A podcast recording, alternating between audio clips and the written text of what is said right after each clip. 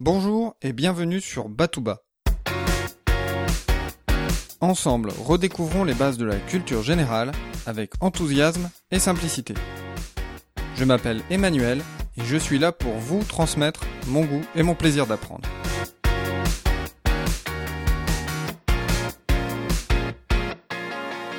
La bataille de Trafalgar de 1805 met en scène deux personnages majeurs, deux amiraux. L'un est anglais, Lord Nelson, l'autre est français, l'amiral Villeneuve. La bataille de Trafalgar est certainement l'une des batailles navales les plus connues de l'histoire. Mais ces deux personnages n'en étaient pas à leur premier face-à-face. Ceux-ci avaient déjà eu l'occasion de s'affronter lors de la bataille maritime d'Aboukir en Égypte en 1798. À l'époque, la bataille s'était soldée par une victoire décisive des Britanniques, ce qui avait conduit à une destruction d'environ 80% de la flotte française. Cette bataille avait alors scellé la supériorité de la Royal Navy sur la flotte française. La guerre que se livrent les deux pays se déroule essentiellement sur la mer, ce qui est un véritable handicap pour la France. Napoléon est conscient de la supériorité de la flotte britannique. C'est pourquoi il a l'intention de tenter une invasion terrestre de l'Angleterre. Entre 1803 et 1804, les Français vont concentrer tous leurs efforts pour bâtir une grande armée, dont l'objectif est clair, marcher sur l'Angleterre. L'enthousiasme pour ce projet est collectif, et l'armée devient très rapidement impressionnante. Mais pour pouvoir débarquer en Angleterre, la Royal Navy doit être maîtrisée dans la Manche. Napoléon met alors en place une stratégie. Faire diversion en préparant une attaque des Antilles anglaises, qui constituent la principale ressource économique de l'Angleterre et aussi son lieu le plus vulnérable.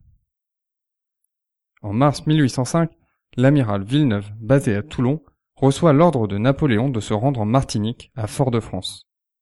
Par chance, les navires de Nelson sont alors postés en Sardaigne et ne s'aperçoivent que bien plus tard du départ de la flotte française. Au détroit de Gibraltar, l'escadre de l'amiral Nelson possède un mois de retard sur celle de Villeneuve.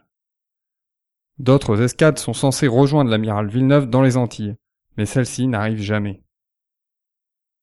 Villeneuve reçoit alors pour ordre de revenir en Europe, non sans avoir ravagé les Antilles anglaises.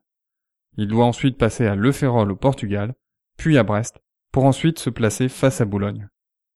Mais la traversée de l'Atlantique se passe difficilement, et l'amiral Nelson le poursuit toujours. Pour ne rien arranger, Villeneuve rencontre au large de la Galice la flotte du Britannique Calder. Finalement, l'amiral Villeneuve va prendre une décision qui va tout changer. Il décide de ne pas se rendre dans la Manche, mais de se replier à Cadix en Espagne. Nous sommes en août 1805. Quelques mois plus tard, en octobre 1805, Villeneuve se décide enfin à reprendre la mer pour rejoindre la Manche. Il sait qu'il va devoir affronter l'amiral Nelson. Ce dernier met en place une stratégie innovante pour attaquer la flotte française. Plutôt que de se mettre en parallèle, la flotte anglaise se place en perpendiculaire de la flotte française.